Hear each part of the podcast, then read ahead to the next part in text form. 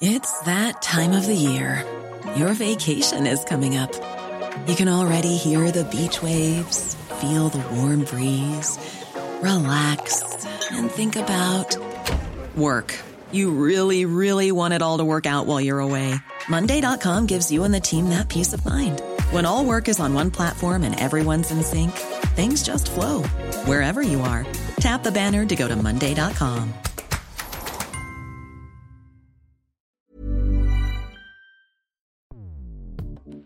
Escuchas. Escuchas.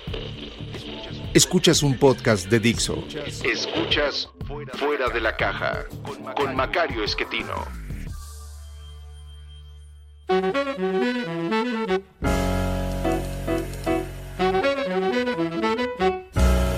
Bienvenidos.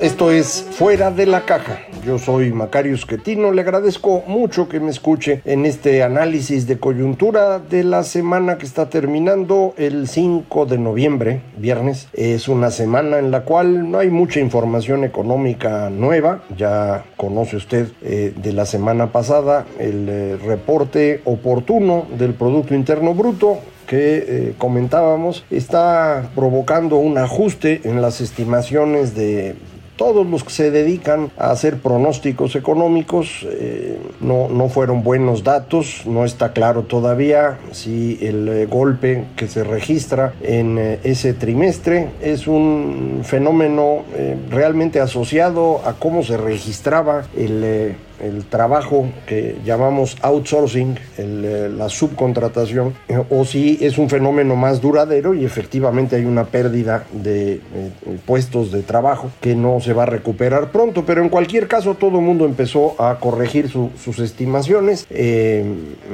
desde el 6.3% que había como estimación eh, promedio general de, los analistas, eh, nos hemos ido abajo en, eh, en, la encuesta que hace el Banco de México de especialistas que salió casi de inmediato. ya había una corrección a pesar de que todavía pues muchos no habían hecho el, el trabajo a detalle, de manera que yo esperaría que pues ahora estemos ubicados por ahí del 5,5% entre los más optimistas y hacia el 5% los que son menos optimistas. Y lo relevante es para el próximo año, en donde podemos estar algunos siguen pensando que 3% de crecimiento para 2022, hay quien llega a 3,5%, eh, pero ya varios se están moviendo hacia abajo, hacia el rumbo del 2%. Mi estimación personal es un poquito más baja todavía que eso, eh, pero pensemos que fuera 2%. Eh, eso es lo que tenemos en este momento en, en materia económica y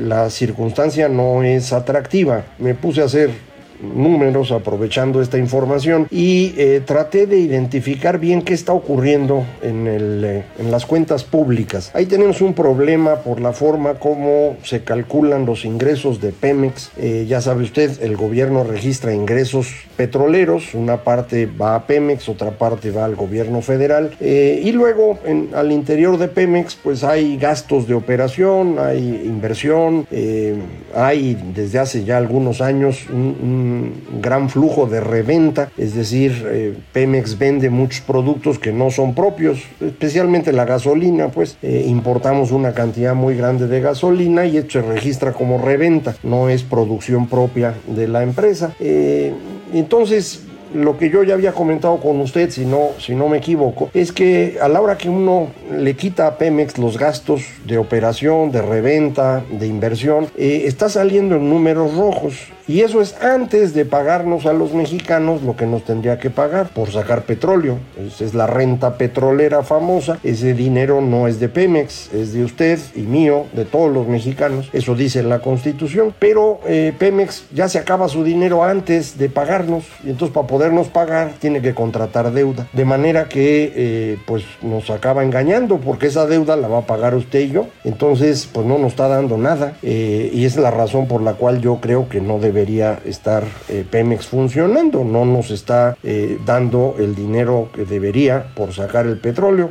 Eh, ya sabe usted que mi opinión es diferente a la que tienen los funcionarios públicos, los directivos de estas empresas, el mismo presidente de la República, que están convencidos que la empresa es fundamental para el país y la soberanía y cosas así. Eh, sin embargo, insisto, estamos perdiendo. Entonces lo que hice fue eh, tratar de identificar pues cuánto de lo que Pemex realmente eh, eh, produce eh, estamos teniendo como ingresos para el gobierno. Y, a la hora de empezar a, a, corregir pues las cuentas internas de Pemex para identificar bien cuánto nos toca a nosotros lo que encuentro es que la cantidad ha ido cayendo significativamente en el tiempo. Eh, en parte por una menor producción de petróleo, en parte porque ahorita que quieren incrementar la producción lo están haciendo con gastos muy elevados, están poniendo a operar pozos que la verdad pierden dinero. Eh, y entonces a la hora que hace uno bien la cuenta, eh, podemos identificar cuál es la aportación real de Pemex al gobierno federal. Entonces, por ejemplo, para este año, eh, el gobierno está registrando que recibirá 900 mil millones de,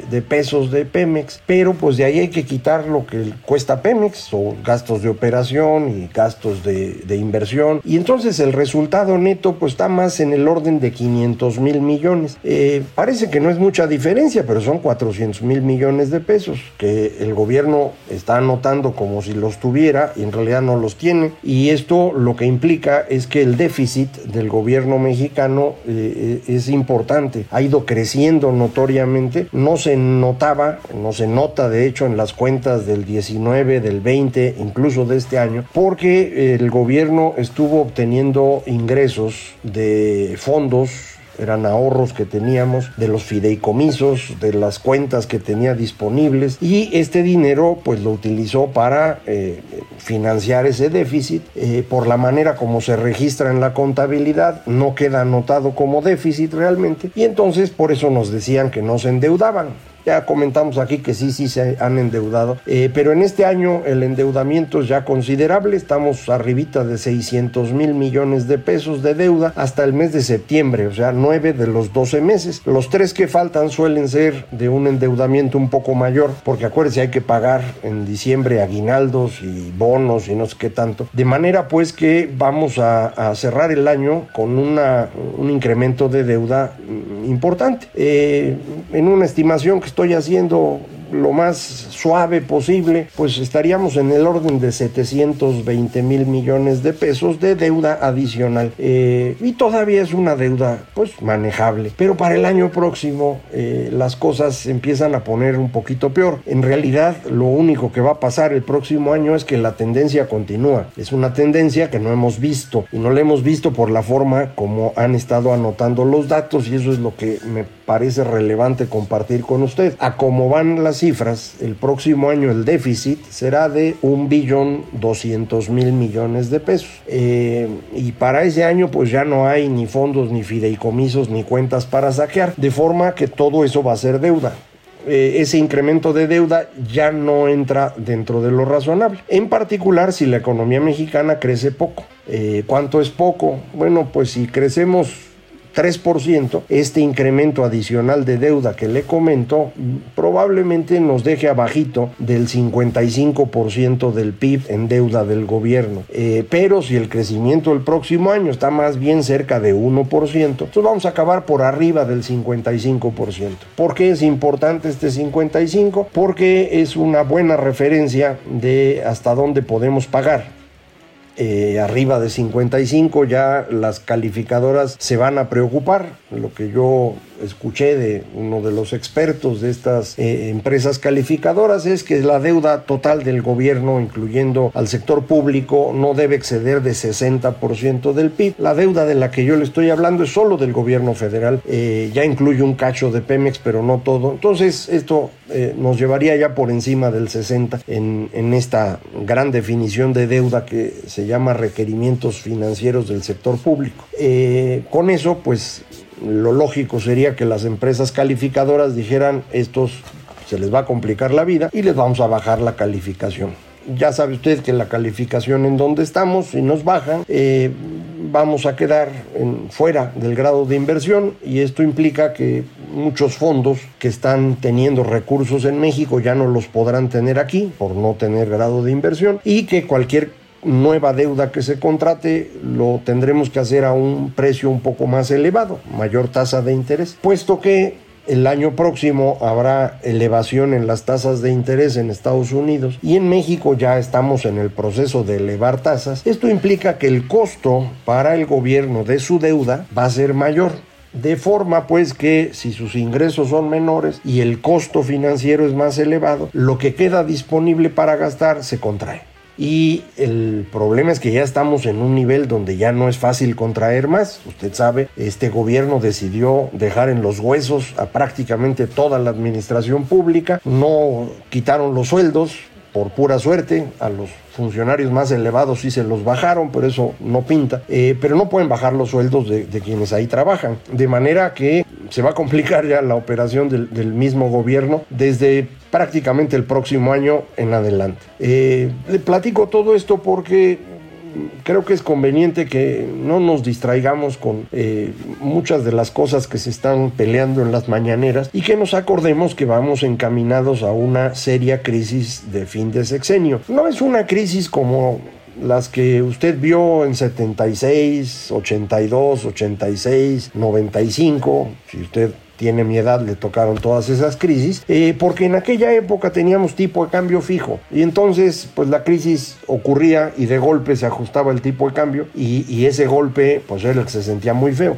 Ahora no, ahora tenemos tipo de cambio flexible y entonces lo que va a ocurrir es que esto va a, empezar a notarse en un proceso que no es eh, de un solo golpe, sino que se va distribuyendo en el tiempo. Usted lo va a poder ver eh, cuando empiece a notar que el dólar empieza a hacerse más caro. El fenómeno entonces va a generar una mayor presión en precios por el valor del dólar, eh, una dificultad mayor en, el financiamiento de la deuda externa, la deuda interna no entra en este, en este proceso, pero si hay más inflación, pues la tasa de interés interna será más elevada y eso sí le pega a la deuda interna.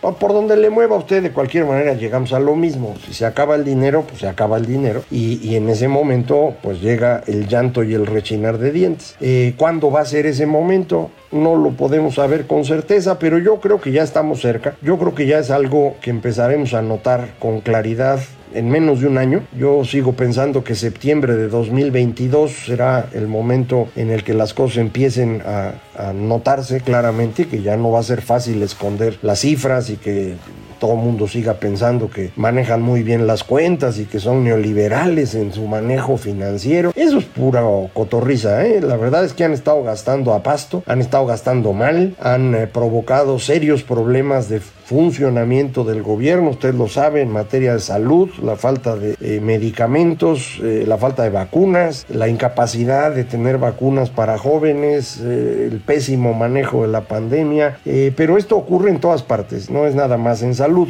ahí es muy notorio por la circunstancia actual, pero ocurre en todas partes. frente a este fenómeno en el que estamos, ya un proceso que yo no veo cómo van a poder detener, lo que están haciendo es pues eh, meterse en pleitos adicionales. Está la reforma eléctrica que esta semana dijeron los legisladores de Morena que no pueden votarla porque no tienen los votos, no les alcanzan y que pues la van a pasar a abril del 22. Empezaron incluso ya algunos eh, morenistas a llamar a movilizaciones sociales para impulsar la reforma. Eh, no sé exactamente eh, qué esperarían lograr porque esto se tiene que votar en el Congreso. No creo que las movilizaciones hagan cambiar de opinión a la gente del PAN o de Movimiento Ciudadano o del PRD. No sé si los priistas se espanten con eso. Yo creo que se espantan más con otras cosas que ya las intentaron usar y no, no cuajaron. entonces no sé exactamente que quieren más allá de eh, generar mayor inestabilidad. Pero la inestabilidad no les ayuda ni a ellos en el gobierno ni a nadie más. Eh, si usted en este momento le suma a los problemas financieros que le he estado comentando, eh, inestabilidad política evidente, pues entonces el resto del mundo se va a preocupar todavía más. y eso no es lo que quieren. De hecho, pues incluso algunos creen que la posposición del voto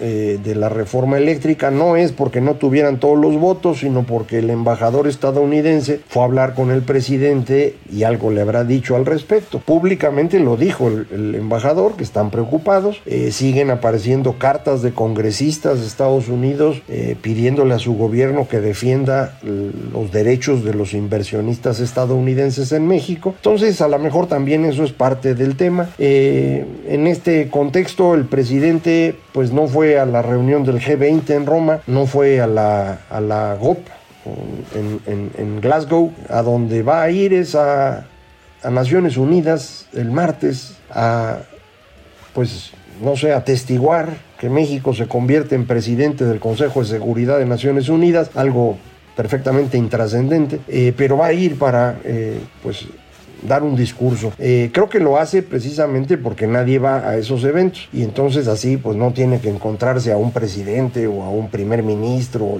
que le platiquen y él no entienda nada. Entonces mejor va a esto para dar un discurso que nadie va a registrar salvo los mexicanos. O sea, va a hablarnos a nosotros desde Nueva York para que veamos que es muy importante. Eh, es una persona que sí tiene creo yo, ya graves problemas. Eh, y la desgracia es, bueno, pues es presidente. Entonces tiene un poder relevante y sus decisiones nos cuestan a todos. Eh, esta semana también perdió en el tema de los Lozoya, lo trajeron a pasear, nunca les dio información que sirviera, se enojaron porque el señor salió a cenar. Eh, el señor Lozoya nunca se ha caracterizado por ser, pues no sé, una persona mesurada fue un acto de soberbia indiscutiblemente, pero la soberbia es un pecado en diversas religiones, no es un delito. Los delitos que cometió el señor Lozoya son previos y por esos delitos debían haberlo encarcelado antes. ¿Por qué lo encarcelan hoy? Pues porque fue a cenar y eso humilló al presidente y ahora pues está más humillado porque no tiene nada para castigar a los personajes a los que él quisiera culpar. Eh, de manera pues que no, las cosas no le están saliendo al presidente, pero pues él no va a reconocer jamás que está en problemas o que se ha equivocado o que de plano ya no tiene contacto con la realidad. No, no, él va a continuar como está. Y, va a continuar porque sabe que con esto pues sigue teniendo un 60% de popularidad, sigue recibiendo el apoyo de una gran cantidad de mexicanos, muchos de ellos que pues, no se informan, escuchan solo eh, lo que dicen en la mañanera. Hoy tomé un par de transportes y escuché la radio y, y, sí, en la radio lo que escucha uno es lo que dice el presidente y muy poco de opiniones de otros y las opiniones de otros son pues, más aburridas que las de López Obrador, entonces no creo que nadie las registre. Eh, de manera pues que políticamente hablando, electoralmente hablando, eh, López Obrador tiene eh, todo bajo control, no tiene problema. Eh, todo lo demás está fallando, pero eso a él no le importa porque a él lo único que realmente le preocupa es mantener el poder. Y eso es lo que puede hacer en este momento, eh, continuando con sus medidas extrañísimas que, insisto, nos van a costar. El, asunto es cuando esto estalle. porque Luis Echeverría también le iba muy bien hasta que dejó de irle bien. López Portillo era favorito de todos hasta que se convirtió en el perro por su frase aquella de que defendería al peso como un perro defiende a su hueso. Carlos Salinas es el presidente más popular que hemos tenido en las últimas décadas hasta que se vino el problema de 94, eh, los asesinatos, la crisis de diciembre y eh, a partir de ahí se convirtió en el villano favorito. Entonces la popularidad de un momento no garantiza la popularidad eterna. Y, si las cosas van como yo estoy calculando y estamos hablando de que para septiembre del próximo año el asunto se va a empezar a complicar en serio, eh, pues no debería estar tan tranquilo el señor presidente. Eh, yo sigo hasta ahorita muy preocupado de que eh, muchos millones de mexicanos que confiaron en él, que depositaron toda su esperanza en él, ¿qué van a hacer cuando la pierdan? Eso no lo sé, no lo puedo evaluar, eh, pero sí me preocupa mucho. En cualquier caso, mientras llegamos a eso, aquí vamos a seguir y vamos a estar platicando un poco más de los numeritos, un poco más de la política y bueno, irnos preparando para eh, pues saber cómo nos va en los próximos años, pero en principio pues yo diría que no muy bien. Muchísimas gracias por escucharme, esto fue Fuera de la Caja.